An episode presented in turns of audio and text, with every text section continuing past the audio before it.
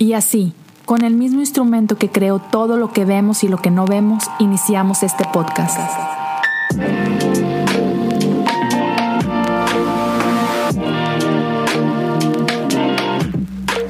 Bienvenidos a Cosas Comunes.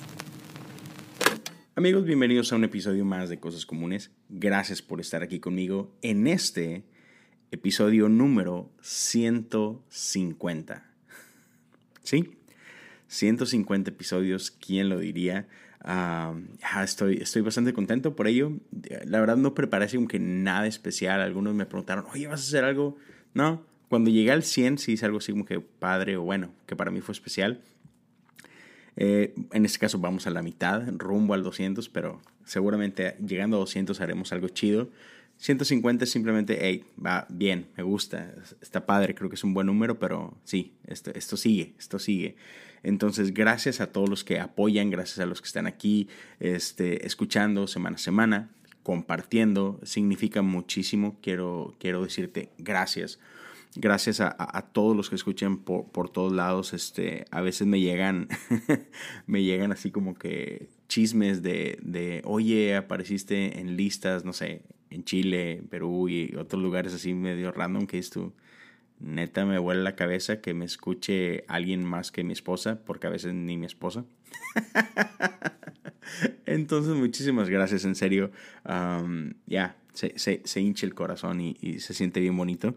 Ah, gracias por, sí, por compartirlo en redes sociales, por mandarme un mensaje de vez en cuando y, platicar y eso. Eh, es lo que más me encanta, la, comunidad que se forma, las amistades que se han dado eh, alrededor de esto. Entonces, sí, solo quería tomar un, breve momento para, para agradecerles eso. Y este, bueno, por otro lado, como que digamos que en otras noticias, seguimos con Me lo dijo un pajarito. Este va, va, va súper bien. Por ahí, la cosa detrás de la cosa. Esta es la. Cuando escuches este episodio, estará terminando la tercera semana Ah, recuerda que son cuatro semanas de devocionales y una quinta de bonus, nada más ahí con, con algunas oraciones litúrgicas. Entonces, gracias por los que han estado apoyando. Este, ya, si no has escuchado ninguno de estos proyectos, son dos podcasts completamente aparte, diferentes. Puedes encontrar cada uno de ellos tanto en Spotify como en Apple Podcasts. Uno es Me lo dijo un pajarito, el otro es La cosa detrás de la cosa. Esos son devocionales diarios acompañados de algunas escrituras que por ahí puedes leer. Entonces, ya, ahí te los, te los dejo de tarea por si no los has podido escuchar. Y el día de hoy quiero hablar de un tema que en cierta forma es quizás una continuación del episodio pasado de Te, presto la mía, ¿no? Si no tienes fe, te presto la mía. Y mira, quiero empezar con, con un shout out. esto, este, este episodio, digamos que fue inspirado por, por una conversación ah, en, un grupo eh, de WhatsApp en el que estoy con algunos podcasters y David López hizo un comentario que neta se me hizo muy chido, que me abrió los ojos. No había pensado en esto anteriormente, no lo había considerado. Y, David tiene un podcast que te invito a que le des una, una checada, se llama Místico y Práctico. Muy bueno. Eh, David es una persona mucho, muy, muy inteligente, muy elocuente, me, gusta lo que está haciendo. Entonces te invito a que lo escuches, que lo sigas. Y entonces, uh, estábamos, no recuerdo exactamente de qué estábamos hablando, y de pronto David suelta un comentario hablando de las dudas. Y ah, me gustó demasiado. Y le dije, David, me gustó mucho esto, me dejas este, platicar de esto y, bueno, con su permiso, ah, te voy a hablar de esto, ¿no? Entonces, en el episodio pasado hablábamos de que hay ocasiones donde nos falta la fe, por, por cosas que hemos vivido, por situaciones que hemos atravesado. A todos nos ha pasado esos momentos donde ya no puedes creer, este, se te acabó la esperanza y todo esto, ¿no? Y, y de ahí la importancia de tener una comunidad de gente, un grupo de amigos cercanos que te sepan animar, que te sepan, ahora sí que prestar su fe cuando tú no tienes fe en ti mismo, ¿no? Y es bien importante, si no has checado ese episodio, te lo recomiendo, el episodio 149. Pero entonces quiero expander, eh, eh, digamos que en esta, en esta temática. Y es que igual, o sea, las dudas son, son muy mal vistas dentro de la iglesia. Ah, gente que, que duda es altamente criticada y, a veces son hasta separados de la comunidad por, por no creer, por no poder creer, por no confiar, etcétera, ¿no? Cuando la realidad es que, yo, creo que las dudas son mucho, muy importantes. Es, una etapa en tu vida muy importante y, este, y lejos de, de condenar gente, tendríamos que apoyar, abrazar, acompañar a gente en este lapso de dudas. Y si vemos la Biblia, está llena de gente que ha experimentado dudas. Este, podemos hablar de un Abraham, por ejemplo, el padre de la fe, ¿no? Que cuando Jesús lo invita a dejar su casa y su parentela e ir a la tierra que yo te mostraré, pues él va, toma a su esposa y empiezan a, a, tú sabes, a caminar. Y llega un momento donde llegan a un reino específico y él tiene miedo y dice, ¿sabes qué? Si yo digo que esta mujer es mi esposa, me van a matar para quedarse con ella. Era tan hermosa que dice, ya, me van a matar a mí para, para quedarse con ella, ¿no?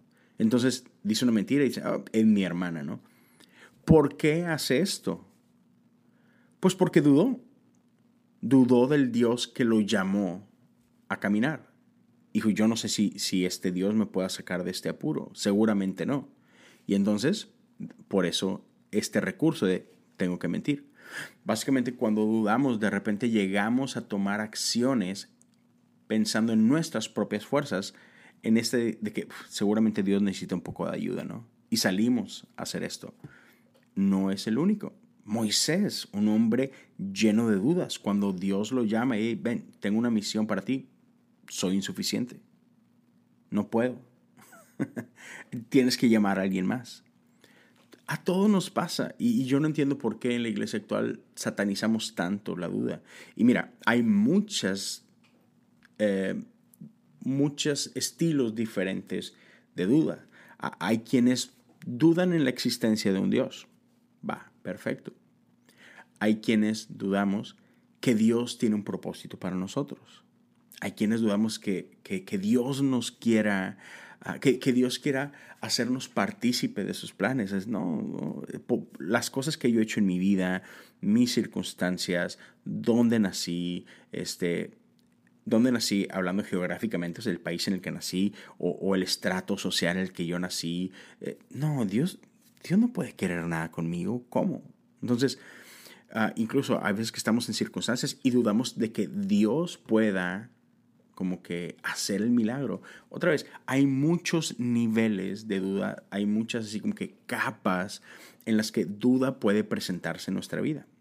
Te hablaba de Abraham, te hablaba de Moisés, y, así te puedo mencionar a mucha otra gente. Elías, por ejemplo, Elías que este profeta, el profeta, ¿no? Eh, por excelencia, y, y Dios hace milagros increíbles en su vida y conoces quizás la historia más popular de Elías donde reta a profetas de Baal y este vamos a ver cuál es el Dios verdadero y sobres y el que baje fuego del cielo se gana y los demás pues se mueren y Dios responde y Dios baja fuego del cielo. ¿Y qué sucede?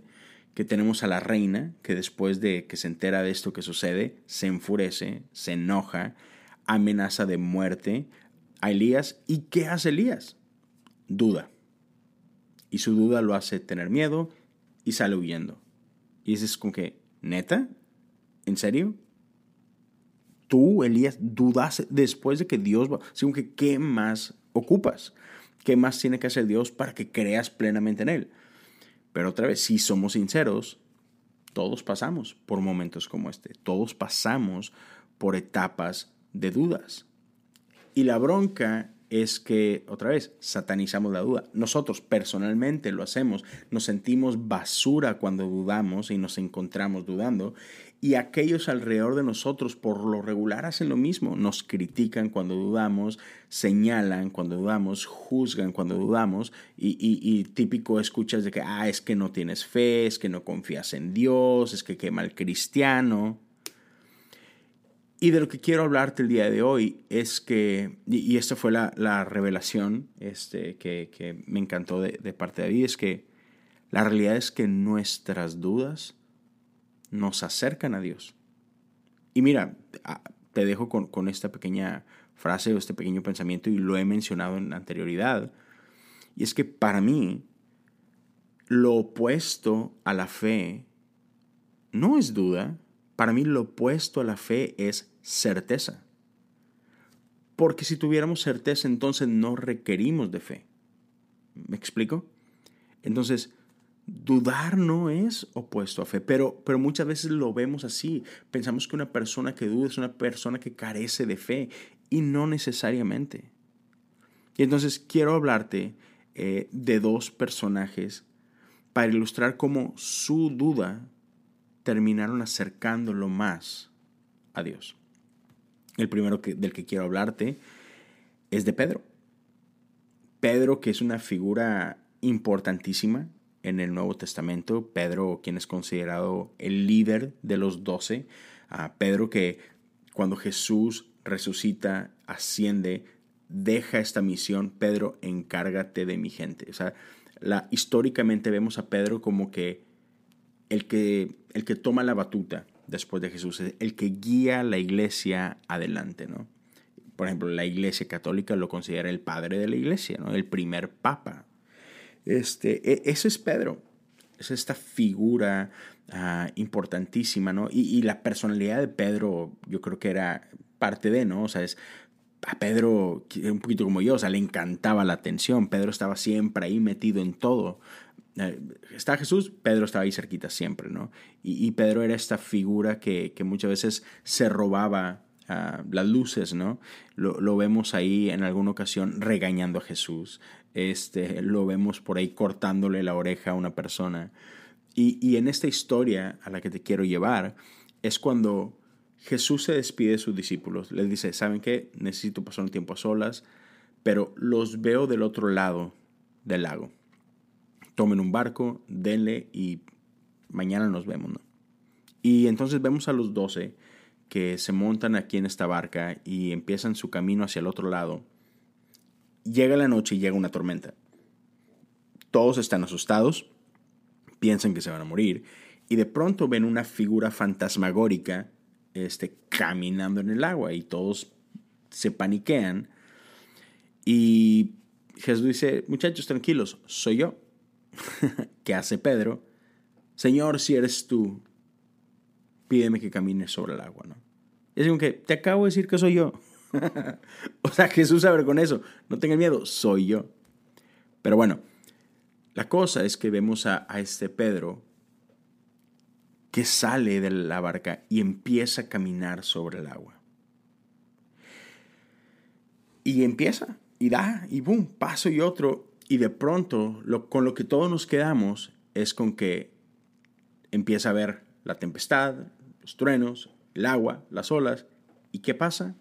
Entra temor, entra duda en el corazón de Pedro. Quizá de pronto se da cuenta de que, ¿qué rayos estoy haciendo aquí en medio del agua? Y se comienza a hundir. Y como que todos ponemos atención en eso. Todos nos clavamos en eso y, otra vez, ¿qué hacemos? Lo de siempre, lo juzgamos. Uy, Pedro, se hundió, le faltó fe. Y vemos incluso que Jesús lo toma, lo saca del agua y, por ahí le dice que ¿por qué dudas? Pero, y, y, esto quizás lo has escuchado muchas veces. Sí, sí, sí, podemos criticar esa parte, podemos decir, uy, Pedro, te la bañaste. Pero a la vez, hey, Pedro caminó sobre el agua. ¿Quién más puede jactarse de eso? Nadie. Pedro caminó sobre el agua con Jesús. Entonces, mientras los otros once se quedaron ahí en la barquita, este, todos llenos de miedo, Pedro se aventuró a caminar en el agua con Jesús. Y si bien sí, en un momento dudó y se hundió, ¿qué pasó? Jesús estaba cerca, Jesús lo toma y seguramente caminan de regreso hacia la barca o hacia la orilla, no sé, no sé dónde estaban. Pero entonces Pedro vivió esta experiencia que nadie más puede decir que vivió y en cierta forma la duda estuvo en medio de todo eso. La duda fue parte de ese episodio. Sin embargo, la duda no lo privó de una relación con Dios. La duda no lo, ah, no lo aisló, no lo condenó. Jesús estuvo ahí. Es como que, hey, ya, pasa nada, pero aquí estás. Te aventaste. Creíste. Y en tu duda, para eso estoy yo aquí. ¿Sabes? Ready for a spring break to remember? Amtrak's got just the ticket for you and your crew. With share fares, you and your friends can save up to 60%. The more who travel, the more you save. Skip the hassle of driving through the Northeast while exploring DC, Philly, New York, and Boston. No middle seats and plenty of legroom are just an Amtrak away. And with stops right in the heart of your favorite cities, you'll arrive downtown, not out of town. Savings start with three travelers. Eight travelers required for 60% discount. Visit amtrak.com slash sharefares to book. Restrictions may apply. Y la, otro, la otra historia que quiero hablar, y quizá donde que pasaré un poquito más de tiempo, tiene que ver con Tomás.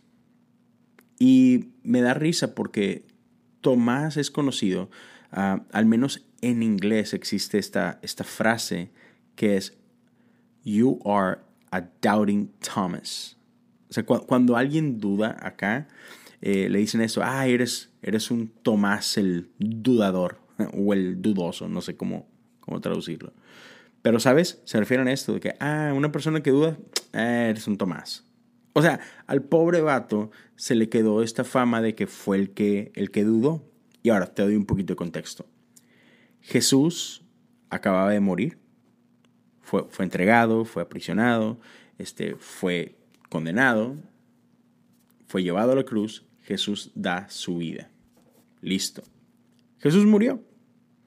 Y e, e, en la mente de Tomás es, pues, se acabó esto, ¿no? Jesús murió. Nuestro, nuestro líder ha muerto. E, aquel en el que tenían toda su esperanza ha muerto. Y sí, tú y yo conocemos la historia, pero para él fue, se murió. Y viernes todo el mundo salió corriendo. Sábado Jesús sigue muerto.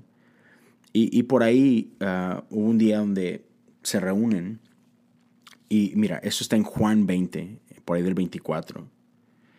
Dice que Tomás, uno de los doce discípulos, este, no estaba con los otros discípulos cuando, cuando Jesús llegó. Entonces, todos le cuentan a Tomás de esto que había pasado, de cómo se le apareció a las mujeres en, en, la tumba, después cómo se encontró con los demás discípulos. Y le dicen, hemos visto al Señor. Y él le responde, no lo creeré a menos que vea las heridas de los clavos en sus manos, meta mis dedos en ellas y ponga mi mano dentro de la herida de su costado. Y así quedó.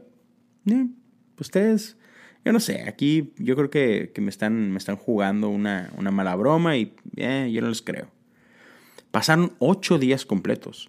Ocho días en los que seguramente todo mundo les dice, Tomás, es en serio, vato, mira que lo vimos y comimos y que... Eh, está bueno, hombre. Hasta que yo no lo vea. Ocho días enteros pasaron. Es un chorro. O sea, en ese, en ese escenario, en esas circunstancias, ocho días es, un montón. Ocho días donde todos tienen, bueno, tú, los otros ya no, porque los otros vieron a Jesús, pero él sigue con miedo, él sigue con dudas, nos están persiguiendo, este, ¿por qué seguimos compartiendo? es una locura. Entonces, una vez, los discípulos estaban juntos otra vez, y ahí estaba Tomás, entre ellos. Las puertas estaban bien cerradas, pero de pronto, igual que antes, Jesús estaba de pie en medio de ellos. Imagínate eso. Están todos ahí, entre ellos los doce discípulos. Están en un lugar cerrado. Jesús no está ahí. Y de repente sí está. De pronto Jesús aparece en medio de ellos ¿cómo llegó este tipo aquí, no? Y Jesús le dice, la paz sea con ustedes. Y a continuación se dirige a Tomás y le dice así, pon tu dedo aquí y mira mis manos. Ándale, mete tu mano en la herida de mi costado. Ya no seas incrédulo, cree. Entonces, por un lado, podemos decir así como que, ah, Jesús se le bañó, ¿no? O sea, Jesús se le fue a la yugular, ¿no? Lo exhibió delante de todos y lo regañó. ¡Ey! Cree. Ya no seas incrédulo. Chido. Podemos como que quedarnos en eso, pero mira, déjame hacer un pequeño paréntesis y déjame irme para atrás un poquito. Jesús, este mismo Jesús que le está diciendo, hey, aquí estoy, créeme, no seas incrédulo. Es el mismo Jesús que unos días antes, en ese huerto de Getsemaní, llegó a orar la siguiente oración. Si puede pasar de mí esta copa, pero no sea mi voluntad, que sea la tuya. Entonces, no quiero decir que Jesús dudó, no estoy diciendo eso. Pero, por un momento, Jesús iba así como que, ¿habrá otra manera? ¿Habrá otra manera? Jesús sabía lo extenuante que era esto. Después, estando en la cruz, Jesús da lo que conocemos como siete palabras. Una de esas es, Dios mío, Dios mío, ¿por qué me has abandonado? Ahora, yo sé que Jesús no dudó. No estoy diciendo que Jesús dudara. No estoy diciendo que Jesús llegó a creer que el Padre neta lo había abandonado y ¿por qué me estás haciendo esto? Si, si esto lo planeamos juntos. No estoy diciendo que Jesús dudó. Jesús de hecho está citando un, un, salmo. Y de hecho tengo un episodio donde yo hablo de esto. Es un episodio que podrás encontrar por allá, no sé, antes del episodio 100 seguramente. Fue por ahí esas fechas que coinciden con Semana Santa. Por allá lo encuentras. Y, Jesús está citando un salmo. Lo que pasa es que no puede citar todo el salmo. está en una cruz, apenas puede respirar. Y solo nos deja con esta frase. Dios mío, Dios mío, ¿por qué me has abandonado? Pero creo que en, en cierta forma, o sea, Jesús reconoce que en nuestra vida vamos a pasar por este momento. Y Jesús nos está dejando ver de que, hey, puedo simpatizar contigo. Puedo entender por qué te sientes así. Entonces cuando Jesús le dice a Tomás, ya no seas incrédulo, cree, o sea, realmente no, yo no lo veo, no lo está regañando, no lo está haciendo menos, no lo está juzgando. Simplemente Jesús está reconociendo que él, que hay duda en él y lo está invitando a algo más. Lo está invitando a confrontar su duda y a caminar con fe. ¿Y qué pasa? Tomás exclama, mi Señor, mi Dios. Y, de ahí se viene esto que se vuelve muy famoso, las palabras de Jesús que dice, tú crees porque me has visto. Benditos los que creen sin verme. Y amén, sí, chidísimo. Chidísimo, o sea, nos hace esta, esta invitación a todos nosotros que, que no estuvimos ahí, ¿no? Que no podemos estar ahí, que, que no nos tocó ver nada de esto. Y hey, benditos aquellos que van a llegar a, a creer sin ver. Pero, por el otro lado, quiero invitarte a contemplar esto. La duda de Tomás fue recibida por Jesús como una invitación para acercarse a Él.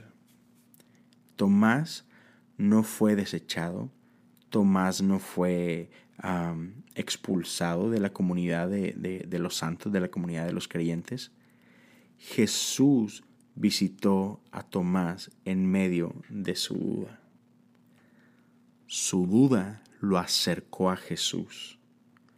Su duda invitó a Jesús a un encuentro único con Tomás. Dime tú, ¿quién más puede decir, yo toqué las heridas de Jesús? Yo puse mi mano ahí. Yo sentí esas llagas. Probablemente nadie. Entonces, quiero, quiero cerrar con esto y quiero simplemente usar este episodio para, para invitarte a extenderte gracia a ti mismo. Y a la vez, para que seamos más conscientes de esto y, ser más ah, responder con mayor amor ante aquellos alrededor de nosotros que de pronto experimentan duda. No seamos duros con ellos. No seamos juiciosos con ellos.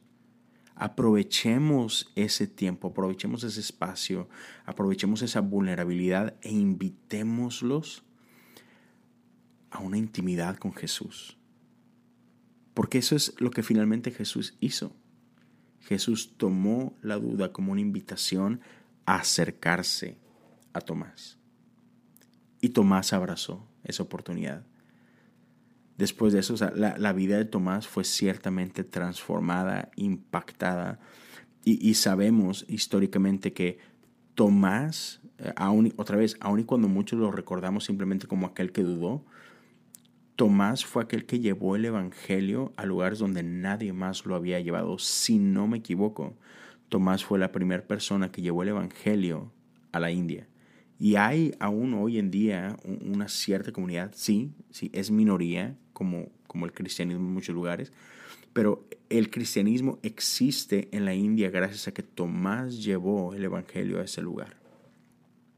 Entonces, no, no te castigues a ti mismo no te, sí, no, no te sientas menos porque experimentas duda. Grandes hombres de la fe experimentaron duda. Estás en buena compañía. Te mencioné solamente algunos. Abraham, Moisés, Elías, Pedro, Tomás. Son solo algunos ejemplos de grandes hombres de fe que experimentaron duda en su vida. Sin embargo, Dios siempre usó esos momentos para acercarse a ellos, no para alejarse de ellos, para acercarse a ellos, para invitarlos a aguas más profundas. Y entonces sí, a, final de cuentas, todavía tenemos una responsabilidad, todavía tenemos una respuesta que está en nuestras manos. Pero me encanta que Jesús lo que hace es que nos invita a más nos invita a aguas más profundas, nos invita a una mayor intimidad. Nuestra duda no intimida a Jesús, nuestra duda no aleja a Jesús, nuestra duda, quiero decir incluso que no contrista el corazón de nuestro Padre.